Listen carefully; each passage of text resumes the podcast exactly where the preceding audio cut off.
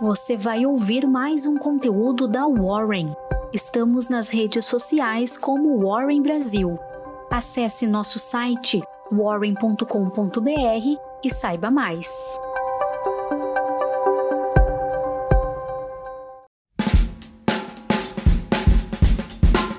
Olá, bom dia. Eu sou Ludmilla, especialista em investimentos aqui na Warren, e vou trazer as principais informações de mercado desta quarta-feira, dia 20 de janeiro.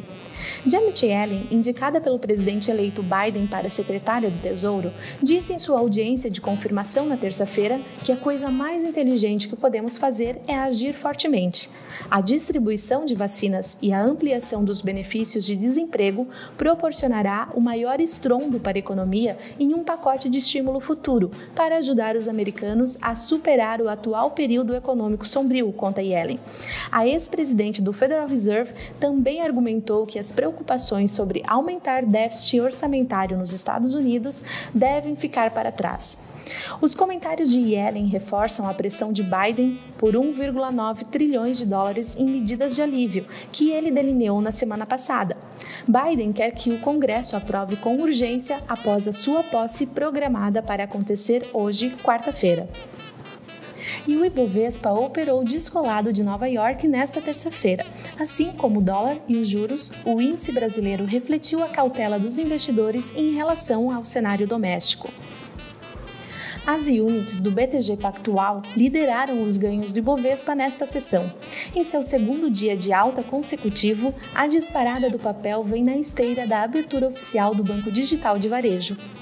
Em comunicado ao mercado, a Petrobras e a Petros aprovaram uma nova versão para o Plano Petros 3. De acordo com a companhia estatal, a expectativa é que a aprovação do plano aconteça até o próximo mês. Ainda no setor petrolífero, o Conselho da PetroRio aprovou uma oferta subsequente de quase 30 milhões de ações, o que pode levantar mais de 2 bilhões de reais de capital para a companhia. A precificação está prevista para acontecer em 28 de janeiro. A Energisa anunciou que a BlackRock passou a deter 5,02% das ações preferenciais da companhia. Em zona de venda, as ações das siderúrgicas foram os grandes destaques negativos. A Companhia Siderúrgica Nacional liderou as perdas do setor, seguido pela Uzi Minas e Gerdau. Em comunicado ao mercado, a Cirela registrou lançamentos no valor de 2,8 bilhões de reais referentes ao quarto trimestre de 2020, uma alta de 105,6% se comparada com o mesmo período de 2019. As vendas líquidas foram avaliadas em 1,8 bilhões de reais, um aumento de 34% na base anual.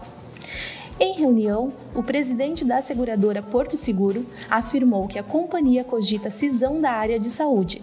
O banco BTG Pactual avaliou que a tese da seguradora está se tornando mais interessante e reiterou recomendação de compra com preço-alvo de 62 reais. Em Wall Street, as ações subiram nesta terça-feira, com os investidores retornando de um longo fim de semana de feriado nos Estados Unidos. O mercado observou os sinais de apoio a um estímulo fiscal significativo de Washington. Cada um dos três principais índices avançou e a Nasdaq superou com um salto de mais de 1%. As ações de bancos subiram, principalmente depois que o Goldman, negociado no Dow Jones, divulgou resultados do quarto trimestre, superando as expectativas do mercado. E a preocupação fiscal voltou a acelerar nesta terça-feira e tomar conta no cenário doméstico, após os dois candidatos à presidência da Câmara defenderem novos auxílios e também a própria equipe econômica admitindo que pode lançar alguma ajuda financeira para os trabalhadores informais em meio à segunda onda de Covid-19. Frente a isso, no mercado de juros futuros, as taxas encerraram em queda. A queda de popularidade do presidente Jair Bolsonaro e o receio fiscal pesou sobre o risco Brasil. O crédito default swap de 5 anos do Brasil, termômetro do risco país, subiu quase 5%, chegando a 167,7 pontos e o real teve o pior desempenho global nesta sessão. Um conjunto de fatores levaram à depreciação da moeda brasileira: atrasos da vacinação, falta de insumos para a campanha e preocupação com o teto fiscal. O dólar comercial encerrou o dia em alta de 0,77%, cotado a R$ 5,34. E fique de olho na agenda de hoje. Nos Estados Unidos, posse do novo presidente Biden, lucro líquido do Morgan Stanley.